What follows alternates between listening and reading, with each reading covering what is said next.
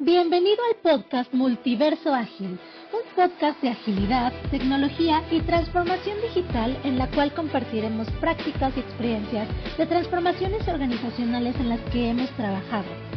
Cada determinado tiempo conversaremos con un experto que permita ampliar tu conocimiento a través de otras experiencias y lo apliques en el día a día de tu trabajo. Multiverso Ágil trata de conectar con todos los puntos de vista Nadie tiene la razón absoluta. Hay muchos sabores y muchos colores y estamos aquí justo para abrir un espacio a todo este multiverso de ideas.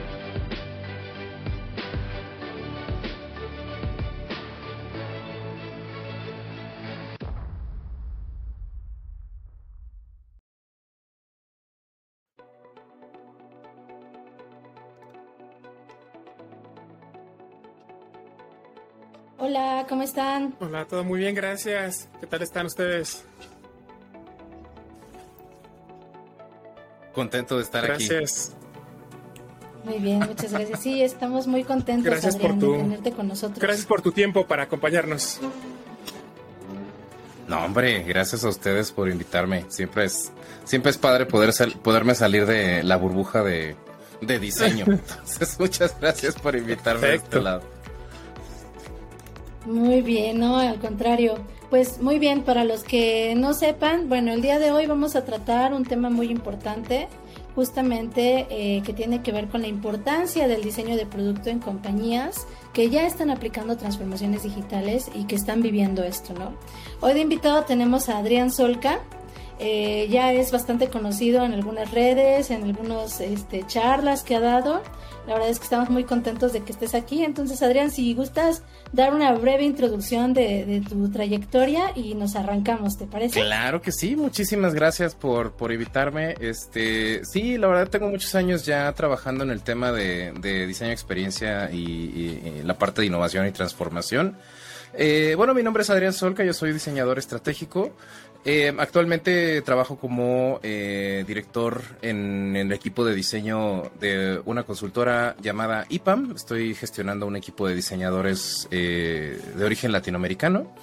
Y em, bueno, tengo una trayectoria bastante ecléctica. Creo que no necesariamente soy una persona que se aburre fácil. Entonces he hecho como de, muchas cosas.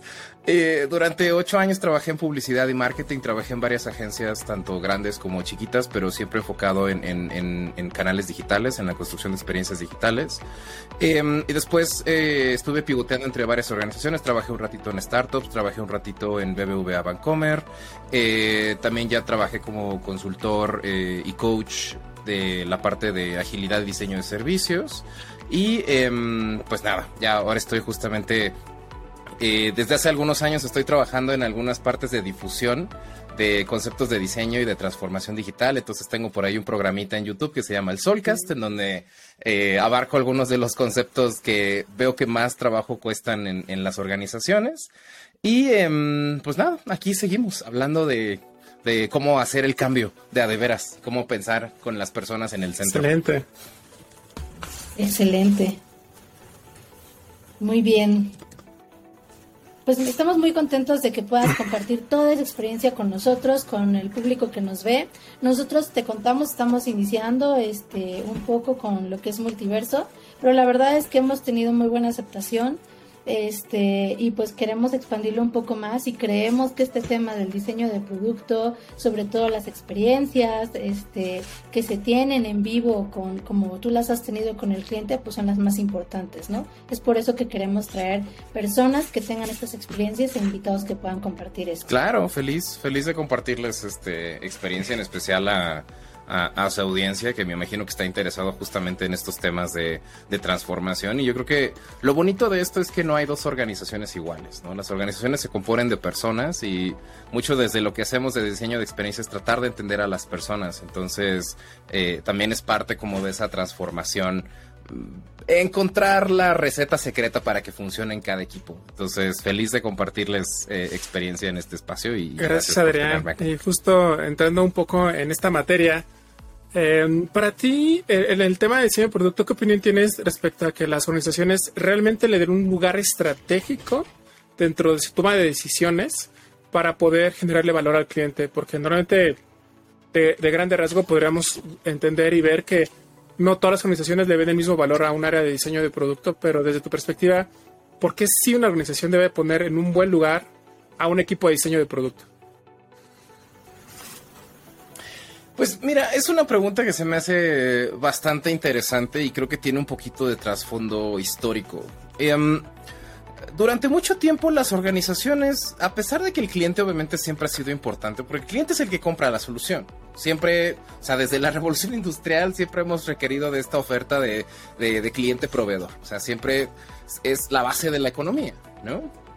Pero durante mucho tiempo las compañías yo creo que se podían salir con las suyas de no preocuparse por los clientes porque pues qué otra cosa vas a hacer, ¿no? ¿A qué, ¿A qué otra compañía le vas a comprar? Si nada más hay una marca que hace zapatos, ¿a quién más le vas a comprar? Si vas al súper y el único refresco que hay es Coca-Cola, ¿a quién más le vas a comprar? ¿No? Yo creo que lo que cambió radicalmente la manera en la que consumimos productos y servicios es obviamente el Internet, ¿no? Porque con el Internet yo tengo todos los productos y servicios a, mi puerta. O sea, ya puedo comprar productos de otros países, me abre por completo el panorama y el paradigma. Y entonces, si algo que me están ofreciendo en mi región, con lo que tengo al alcance, no cumple mis necesidades, tengo la opción de utilizar otros productos y otros servicios. Por lo, y si no los puedo adquirir, por lo menos los puedo comparar. En los países en donde no existe Amazon, donde Amazon no opera oficialmente, pues saben que esa es una función, o sea, eso es algo que existe, ¿no? Y, pueden decir, me, pasa mucho con mis compañeros colombianos, donde Amazon no tiene una presencia oficial en Colombia, o sea, no hay un Amazon.co, pero eh, saben que los servicios que ellos tienen no son iguales, ¿no? o sea, tienen esa comparación. Entonces, hoy en día, eh, el, discurso alrededor del cliente se ha vuelto fundamental porque ya es una pieza clave para poder tener un negocio. No importa cuál sea el dominio que tengas en tu industria, no importa cuál sea eh, el, control que creas que tengas, tienes que convencer a los clientes de que utilicen tu producto y servicio, porque siempre hay una opción. Es más, vamos a hacerlo aún más complejo. Si tu producto y servicio es malo, hoy en día la gente tiene las herramientas para crear un competidor. ¿no? O sea, digo, ya conocemos muy bien las historias de los Ubers y de los Airbnbs, pero esos, esos en algún momento, cuando eran ideas, ¿no? Fueron, quisieron establecer un competidor. Y entonces hay gente que ahorita tiene las herramientas y tiene la tecnología de decir, no nada más yo puedo elegir, si hay algo que no responde a mis necesidades, yo la puedo crear por mi propia cuenta, ¿no? Entonces, es una realidad que ahorita ya hablar de poner al cliente al centro ya no es un commodity, ya no es un de, pues a ver si a la gente le gusta. Las empresas truenan. BlackBerry, BlackBerry era el dominante en el mercado de los smartphones. Y hoy hay una generación entera que yo creo que ni siquiera ha de saber qué es ese, qué significa ese nombre, ¿no? Y estaban en la cima. ¿Se acuerdan cuando no había nadie que no tuviera un dispositivo de esa marca, ¿no? Entonces ya nadie está inmune a ese cambio. Ya el no escuchar a los clientes, el no adaptarse a las tendencias del mercado es una receta para el fracaso. Y, muchas de las crisis que estamos viendo en estos últimos dos años y lo que vamos a seguir viendo el resto del año tiene que ver con esa desconexión con los usuarios y con el mercado. Entonces, em, para contestar tu pregunta, yo creo que ya es un hecho que es fundamental, que es la parte de la ecuación, que antes muchas organizaciones podían darse el lujo de decir, pues, ¿qué otra opción va a tener el cliente? Hoy en día los clientes tienen opciones y tienen herramientas. Y si no se atienden, los, los, que pierden no son los clientes. No he escuchado a nadie sufrir por decir, ay, tronó otra gran transnacional. no, pues es adiós, ¿no? Cosas, cosas mejores vendrán. Oye, ¿y, cómo consideras que se está abordando justamente, ahora viendo de cara al cliente y que, tenemos que tenerlo en mente todo el tiempo, cómo consideras que se está abordando la accesibilidad y la inclusión en el diseño de producto para garantizar que estos usuarios puedan interactuar, interactuar con los productos de manera efectiva? es una, es una pregunta interesante en el sentido de que eh, en la mayoría de las organizaciones en las que me ha tocado trabajar, y esto, esto también tiene mucho que ver como con el trasfondo en cómo la tecnología ha ido evolucionando dentro de las organizaciones. Casi siempre, quienes empezaron a jugar con la tecnología dentro de las organizaciones fueron los equipos de marketing. O sea, ellos casi siempre fueron los, los dueños de los canales digitales. Porque cuando pensemos hace 20 años, ¿no? ¿A qué equipo le pidieron que hiciera la página? La página era, una, era, una, era un canal de comunicación, no era un canal de venta, no era un canal operativo, era un canal de comunicación. Y entonces las páginas los hacían los equipos de marketing. Entonces, las, los primeros equipos que, que, empezaron a construir estas capacidades y estas funcionalidades eran los mismos que eran los responsables de crear los comerciales, de crear las campañas, ¿no? De crear una comunicación que no estaba diseñada para ser mm. usable y accesible. Estaba diseñada para vender, para cumplir objetivos y métricas de marketing, que eso es lo que hacen, amplificar un mensaje, ¿no? Hoy en día muchas organizaciones siguen dependiendo de marketing para poder tener este contacto, esta implementación tecnológica. El dueño del sitio en muchos lugares sigue siendo marketing. Eh, el dueño de la aplicación sigue siendo marketing o sigue teniendo un peso importante porque va de cara a los usuarios. O sea, ese es el pensar de las organizaciones. ¿Cuál es el gran problema con esto? Marketing, por definición, lo que trata de hacer es agrupar a la gente como una gran audiencia. O sea, el marketing vive de tratar de unificar lo más posible a la gente en vez de identificar cuáles son las cualidades y las características específicas de cada uno de nosotros. Para marketing somos un nivel socioeconómico, somos un nivel demográfico, somos una población, ¿no? Entonces, desafortunadamente, la mayoría de los esfuerzos del mindset marketero no contemplan qué pasa si la gente tiene problemas de la vista. ¿Qué pasa si la gente tiene problemas de audición? Porque esos son problemas técnicos, son problemas de usabilidad, son problemas de la plataforma, ¿no? Y entonces, en el, ahorita estamos pasando justamente como esa dicotomía, ¿no? De la accesibilidad es importante, tenemos que hacer diseño incluyente, tenemos que hacer diseño inclusivo. Pero el diseño para una persona que tiene problemas de la vista, por ejemplo, va a afectar la identidad visual que marketing ha construido de esa página. Oye, es que el logo no es compatible con las personas que tienen una discapacidad visual. Oye, es que la manera en la que está presentada la información no es compatible con la gente que necesita utilizar un lector eh, eh, de voz para poder navegar la página. Y marketing te va a decir, pues sí, pero es mi página. Mm.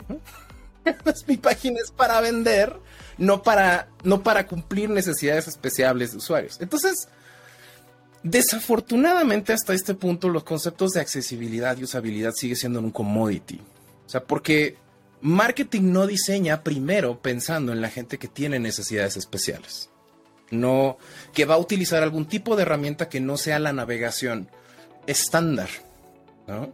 Porque van a diseñar una herramienta para lo que el 90% de la población necesita y no lo que el 10% mm. que tiene algún grado de discapacidad necesita, ¿no?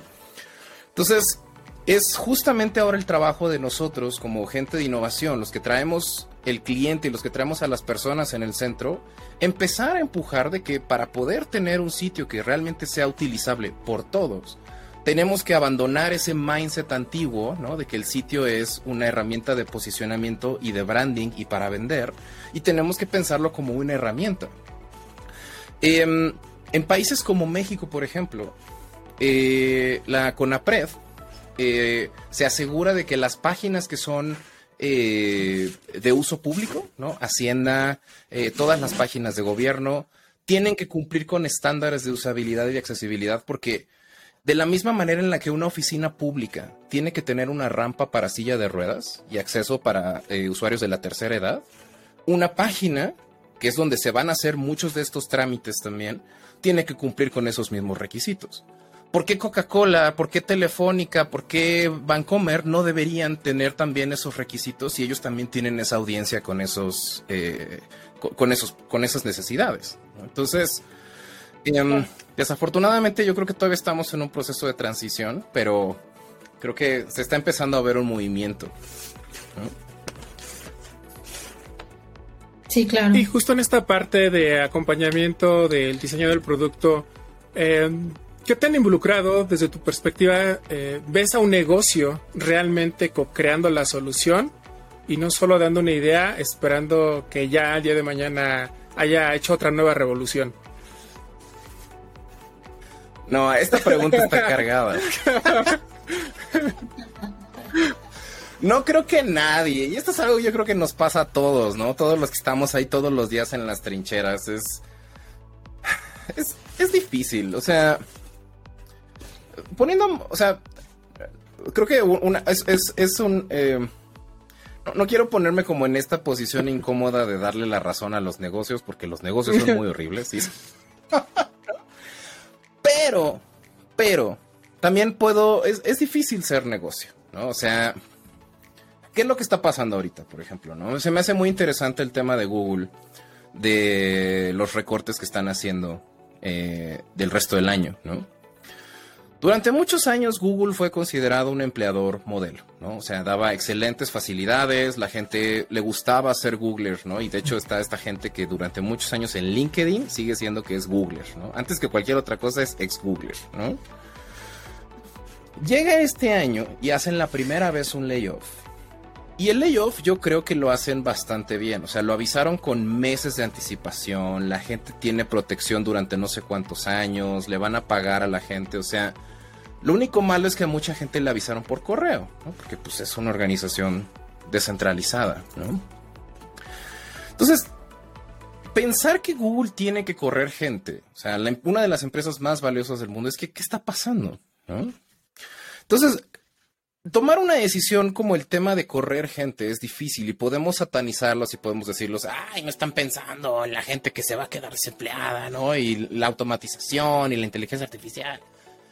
Pero por el otro lado, seguramente ellos van a tener un reporte de ingresos en donde van a salir menos millonarios de lo que son. O sea, seguramente van a decir así como en vez de que ganamos 50 mil millones de trillones, ganamos 49 mil. ¿Y qué va a pasar con el precio de su acción? Se va, se va a ir al tanque. Porque la gente va a decir, ¡ah! ¿No? Y entonces estos güeyes tienen que tomar estas medidas para anticipar que la gente va a tomar medidas poco racionales, ¿no?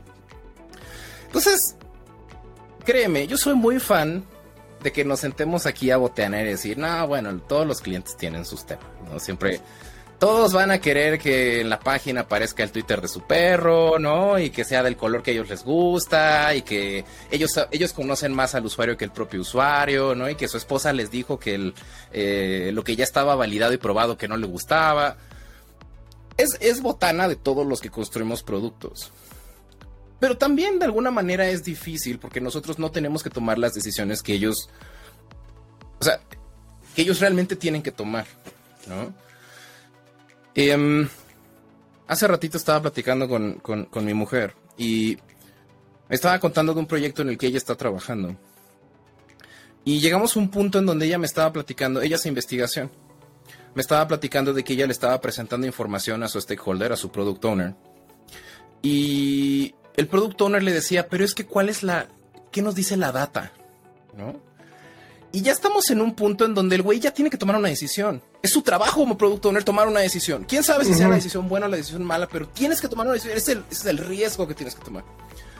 Y el güey no la quiere tomar. O sea, quiere que la data mágicamente le diga es para una decisión buena o mala a lo mejor yo creo que nosotros, por ejemplo, en su caso como coaches o en su caso como, como, como el encargado del equipo y en mi caso como diseñador a veces es como muy obvio decir, pues tú decide, güey, o sea, es tu trabajo decidir. Pero cuando algo salga mal, ¿no? Y el precio de la acción vaya para abajo, y el mercado responde, a veces es difícil. Entonces, creo que la mejor manera de abordar, sé que es una respuesta muy larga, perdón por todo el choro, pero creo que es lo que quiero decir en este punto es que obviamente las interacciones que nosotros tenemos en nuestras organizaciones se prestan para esto. Pero también a veces es necesario decir como, pues a lo mejor su trabajo es decir dos, tres babosadas, ¿no? Esa es la manera en la que él siente que puede aportar en este proceso porque de alguna otra manera no puede, o sea, está muy fuera de su elemento. Por el otro lado, de las cosas que realmente es responsable, yo no me quisiera meter con eso. Exacto. Así que cuando haya que tomar decisiones difíciles, pues el que va a ir sobre él. Entonces, pues también, te digo, como para no tomar la ruta fácil de decir, nah, bueno, no saben de lo que están hablando. Con los años he aprendido que también es difícil. O sea, estoy acostumbrado a escuchar burradas y lo que pienso es como, pues, o sea, yo sé más que él de esta discusión, pero al mismo tiempo él sabe más que yo de cosas que yo claramente no sé, no sé qué están pasando y yo no quisiera tomar su lugar, ¿no? Entonces... De todo el entorno. Lo voy a dejar, lo voy a dejar decir un par de babosadas y voy a sonreír y le voy a decir, claro que sí, ¿no? lo vemos el siguiente cubo. ¿No? Sí, claro. Oye, retomando un poco eso que decías de la data, y fíjate que es un tema bien importante, porque eh, mucho se ha visto que no se utilizaba la data, pero hoy en día como que se está haciendo más famoso y como que dicen, no, es que esto me va a dar eh, la pauta para hacer las cosas, ¿no? ¿Cómo crees que las empresas estén incorporando los datos y el análisis en sus procesos de diseño de productos para tomar este pues decisiones informadas, ¿no? O desinformadas. Ay, muchachos. Es que por eso no puedo dejar de eso. Es que es fascinante, Margarita.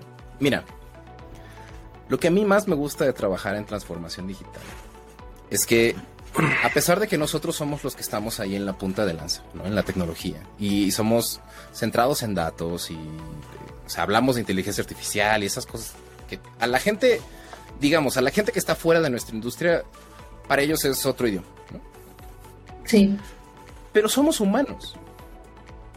Y como somos humanos, también somos igual de vulnerables y víctimas de nuestros sesgos y de nuestras ideas y nos enamoramos de cosas que no necesariamente son ciertas.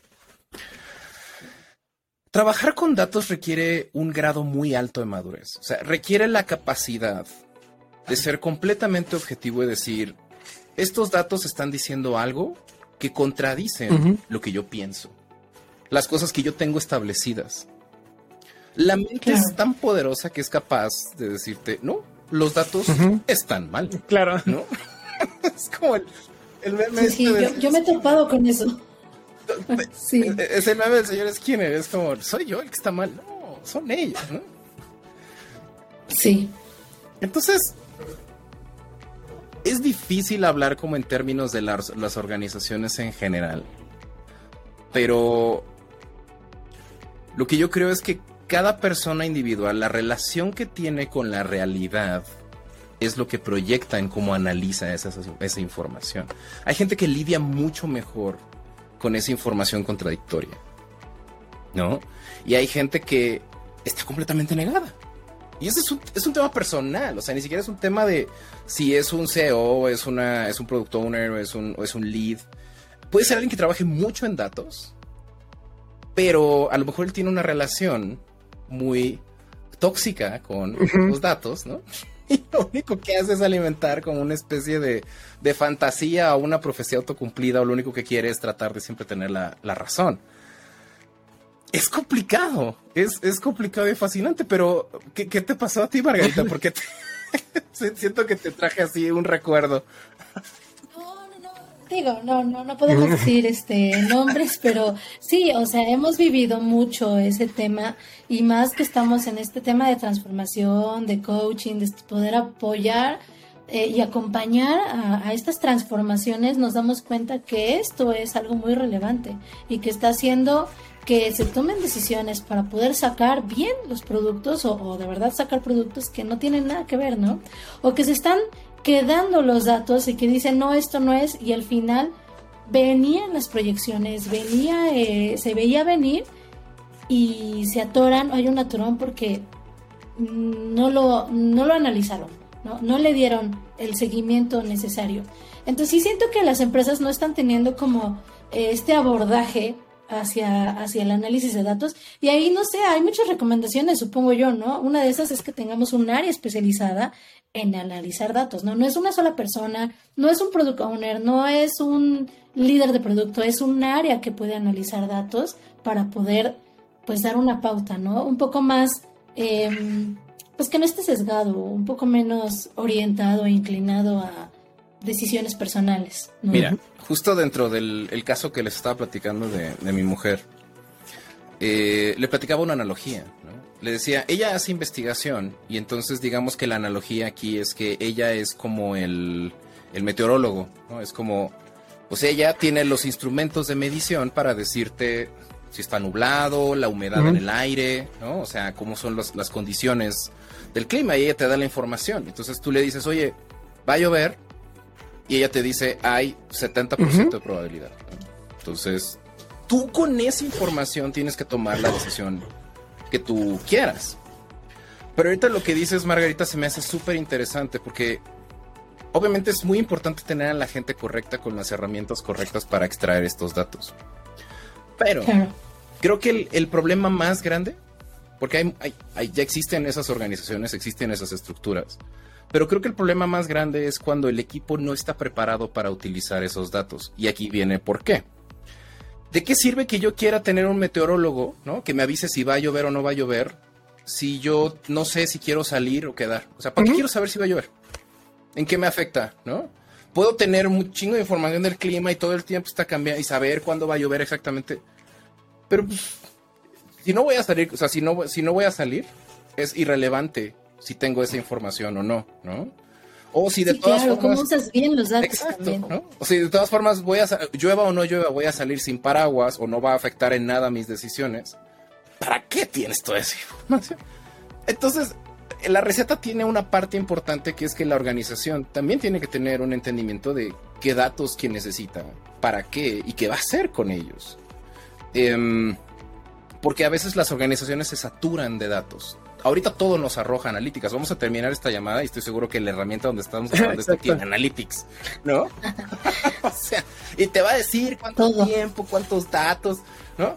todo el tiempo todo tiene estadísticas. Y luego, ¿no?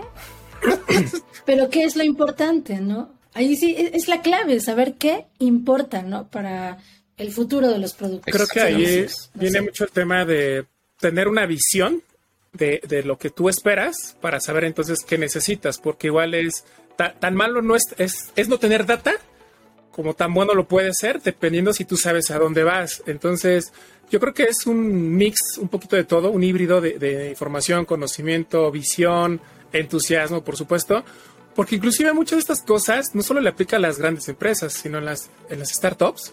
Aplicas el mismo principio, ¿no? O sea, eh, y, ambos pueden correr con los mismos vicios, ¿no? De, enamorarse de una idea y decir esto funciona y no me interesa la data y ahí dice 5, pero para mí es un 10 y porque ese 10 existe para mí mi cabeza, lo voy a hacer, ¿no? Y eso obviamente pues no siempre te lleva a buen puerto.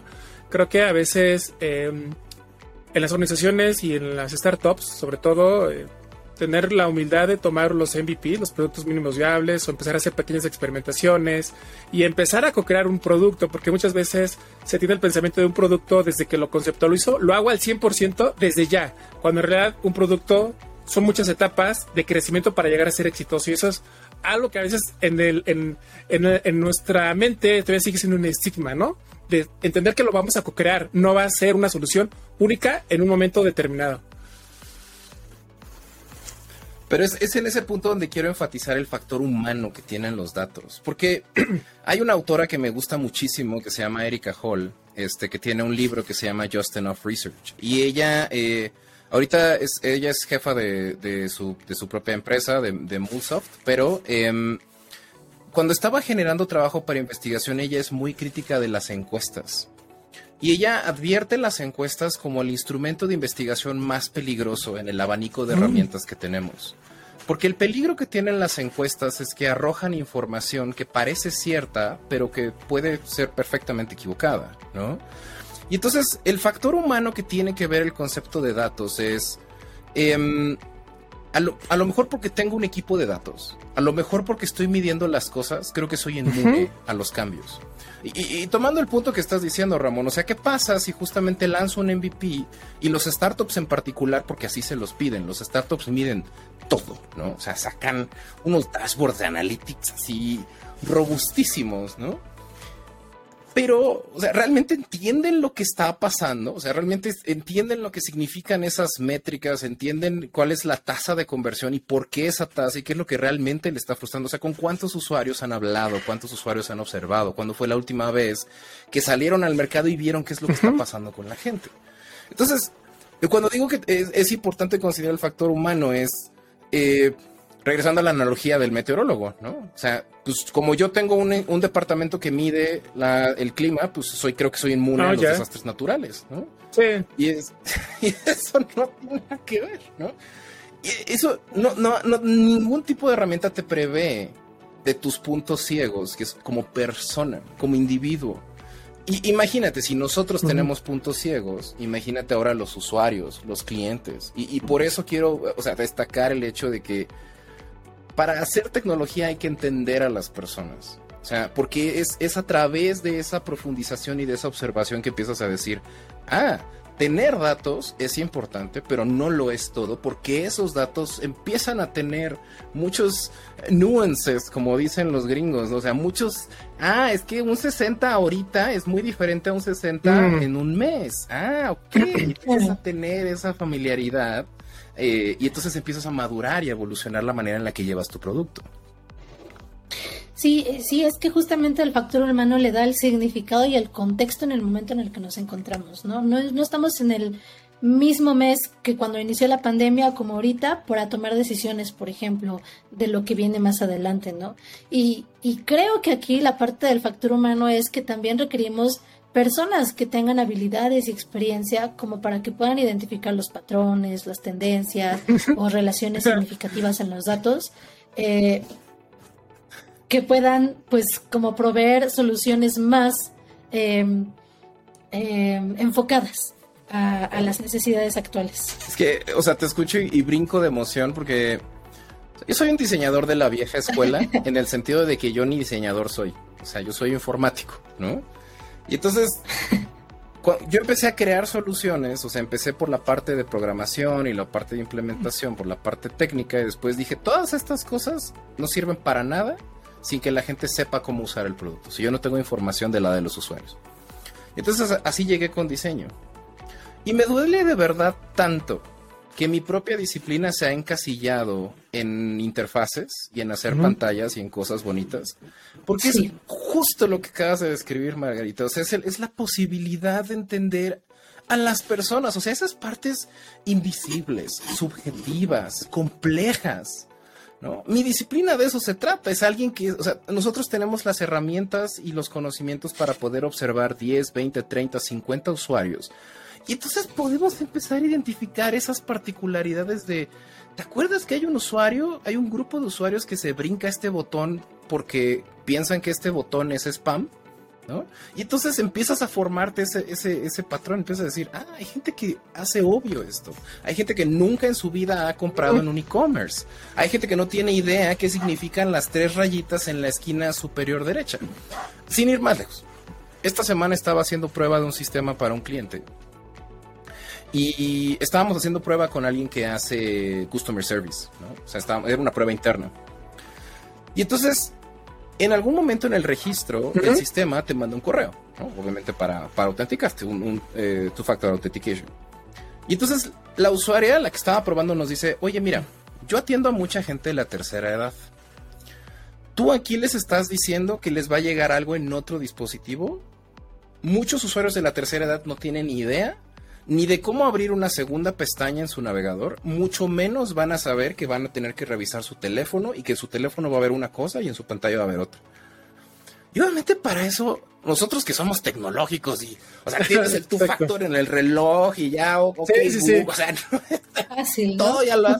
Y es como, no manches, o sea, es algo tan básico para mí, pero hay gente que nunca en su vida ha activado un two-factor este, eh, una verificación en dos pasos. y eso cambia, tu, cambia la manera en la que construyes productos y no tiene nada que ver con hacer una estúpida pantalla. Es, tener esa experiencia de cómo la gente hace las cosas y eso es lo que hacemos. Entonces, eh, es esa parte en la que siento que se ha perdido, pero ahí está. Es, un poquito de, de, lo que mencionabas al inicio, el tema de la inclusión, porque muchas veces, o últimamente se habla mucho de la inclusión financiera, ¿no? pero ¿qué hay de la inclusión digital para que todas las personas tengan esa accesibilidad y puedan disfrutar de los beneficios, ¿no? Entonces, creo que hay un reto enorme ahí para la parte del diseño del producto en esa inclusión digital de todas las personas, porque al final del día todos necesitamos de los servicios financieros y, hoy probablemente sea para nosotros muy fácil, es agarro el teléfono, el, reloj inteligente, pero los años van avanzando, toda la tecnología y probablemente cuando lleguemos a esa edad, lo que para alguien va a ser sencillo, para otro va a ser lo más difícil, ¿no? No, y es, son, tan, son tan dolorosos estos estereotipos de es que la gente viejita no le sabe a la tecnología. Yo he hecho estudios con gente joven que no tiene ni la menor idea de cómo entrar a su wallet, de cómo revisar un saldo, de qué, de cómo su... O sea, el hecho de que sean jóvenes, que sean viejitos, no tiene nada que ver con la familiaridad de, que tienen con esos sistemas. Y por eso es tan importante ir y observar y entender, porque es a partir de donde puedes obtener datos de primera mano de lo que la puede hacer la gente y lo que no puede hacer la gente. Y no estos estereotipos y estos clichés que la gente se forma de creer es que los viejitos no pueden, es que los jóvenes sí saben. No es cierto, cuando alguien no tiene experiencia en mm, algo lo va a hacer mal, ¿no? claro. Verlo, ¿no? Oye, ¿y, cuál es la realidad hoy en día? ¿Qué es lo que vives tú en tus experiencias de, de, de las organizaciones en las que estás? ¿Cuál es la realidad? ¿Cómo están adoptando la evolución cambiante? Porque, a ver, estamos hoy, hoy es un año muy diferente al que vamos a vivir en dos años. La tecnología y la era digital va a ser diferente. ¿Cómo están adoptando esta evolución del diseño de producto para satisfacer estas necesidades cambiantes que vamos a tener en las transforma en la, en la era digital, en la transformación que se viene en adelante? Pues mira. Porque hablamos de eso, de la evolución. Es. Necesitamos ver más, más allá. Claro. Y es pura especulación. O sea, creo que en este punto justo hay una, hay una bifurcación y hay una exponenciación en las herramientas que es difícil decir con mucha certeza. Pero la realidad, al menos desde el, desde desde el punto donde yo estoy ahorita, ¿qué pasó? Ajá. Eh, te iba a preguntar eso, ¿se están preparando? ¿Ves que están adoptándolo? Yo creo que sí. O sea, yo tengo evangelizando sobre las disciplinas de diseño desde que empecé a trabajar formalmente en el 2010. Así fue mi primer año en agencias. Yo salí de la universidad en el 2008, 2007.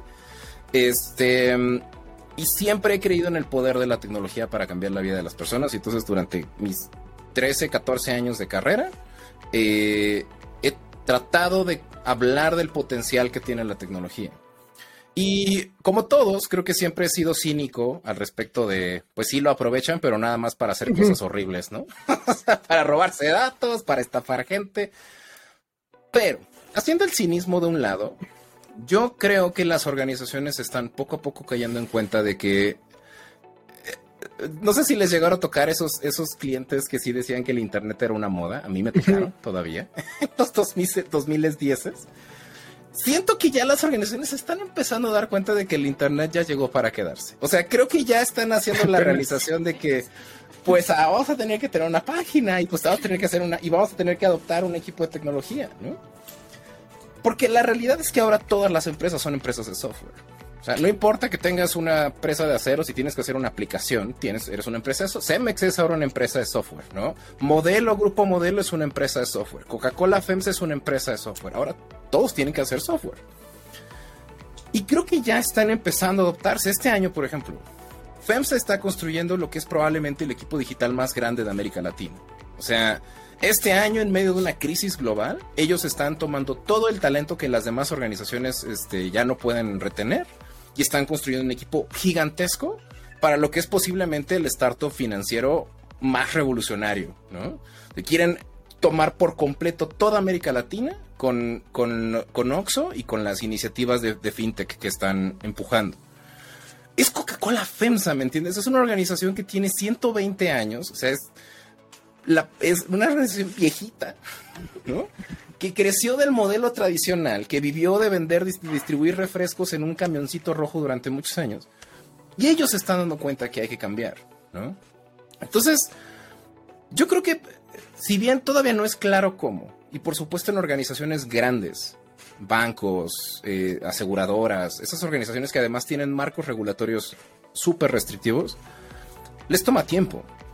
Pero sí veo un movimiento que en los 15 años que al menos a mí me tocaron ver antes, no había visto. O sea, se, hablaba, se vendía, se decía, pero no se hacía. ¿Entiendes? Y hoy están los números ahí. O sea, está la lana, está la gente, están las decisiones, están los equipos, o sea, está la inversión, están los esfuerzos, están los errores. Entonces, yo creo que viene una transformación fuerte. Em, y creo que es, es, es, aquí donde vamos a empezar a ver a las organizaciones ya adoptando este proceso de transformación como de una manera muy internalizada. Tengo expectativas, o sea, creo que creo que vienen cosas padres. Eh, lo que falta es que eh, dure el mundo ver. para que claro. Pequeño detalle. Pero sí veo. Sí, porque sí. Sí. Y aparte la tecnología va que vuela, o sea, ya no, no nos estamos quedando atrás si pensamos que eh, pues podemos tener las mismas herramientas que antes, ¿no? El mismo, por ejemplo, hasta el chat GPT, ¿no? Que ya está revolucionando muchas cosas hoy en día. Yo ya estoy escribiendo artículos. básico como se ve. Yo estoy escribiendo artículos con ese, mandándoles copies y es, o sea, realmente es la democratización de la tecnología en, el mejor de los sentidos, ¿no?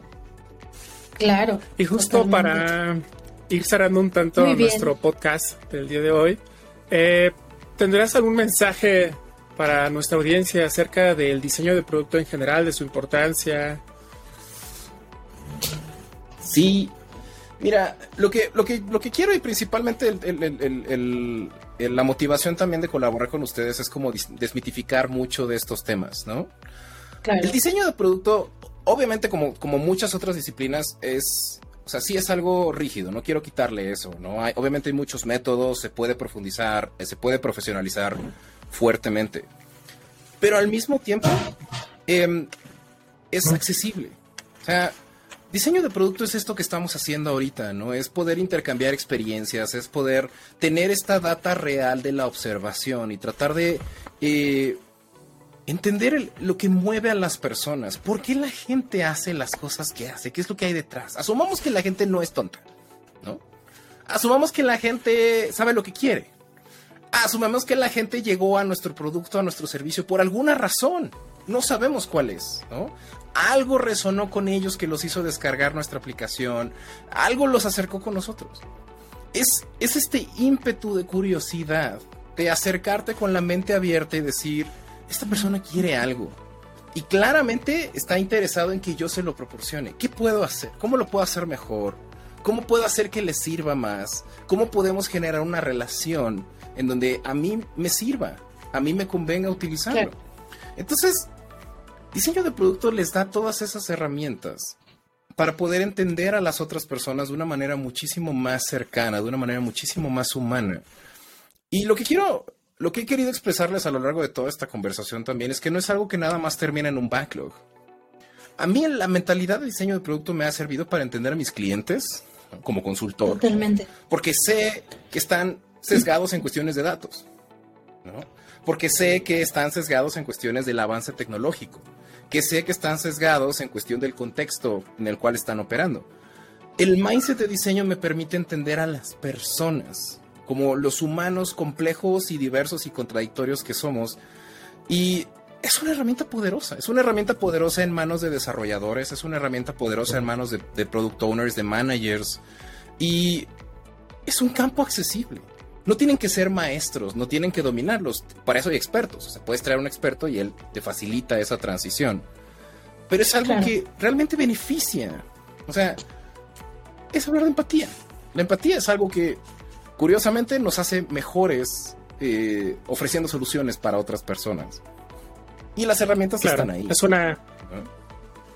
Sí, hay, es una inversión enorme, ¿no? O sea, me refiero en el sentido positivo de lo que te puede aportar la organización, apostarle por por robustecer un tema de diseño de producto. Siempre, siempre, sí. Sí, ahí, ahí iba a comentar también que convergen muchas otras disciplinas también, ¿no? O sea, eso de hablar de empatía de las personas tiene mucho que ver también con lo que hablamos de la agilidad, ¿no? Tiene mucho que ver con todo lo que estamos tratando de impulsar, em, que muchas veces se deja eh, como, como, ay, sí, es, es algo simple, es algo hippie, es algo... No, va más allá. Eh, va más allá y tiene mucha eh, técnica también y mucha disciplina y mucho eh, trabajo por detrás, ¿no? nunca he escuchado a un cliente decir, me arrepiento de haber hablado con usuarios. Mm. O sea, nunca. Es, es lo mejor que puedes hacer a partir de la empatía porque ahí está el valor. Entonces... Así es. Pues sí, la invitación está. Excelente. Oye, Adrián, Pues estamos muy, muy contentos de que hayas podido estar con nosotros en este podcast. Ya estamos cerrando. Ahí nada más queramos hacerte unas, unas peticiones. Justo que si nos podrías compartir eh, alguna literatura para la audiencia en donde pudieras empezar a sumergirse con tema de diseño de producto. Sí, fíjate que justo acabo de hacer un video que está en mi Instagram y en mi TikTok, este, donde estoy hablando de mis cinco libros eh, favoritos que ahorita normalmente nunca dejan mi escritorio, pero acabo de limpiar, entonces ya los quité. Pero mira, déjame te los Pero yo, soy testigo de, charlas donde luego luego sacas su libro. Aquí están, aquí están. Dame un segundito, déjame te muestro cuáles son.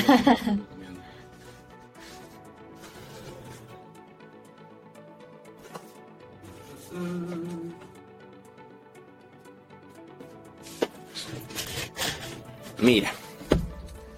Para mí estos son tres libros esenciales. Eh, el primero que les quiero recomendar es The Jobs to be Done Playbook de Jim Kalbach.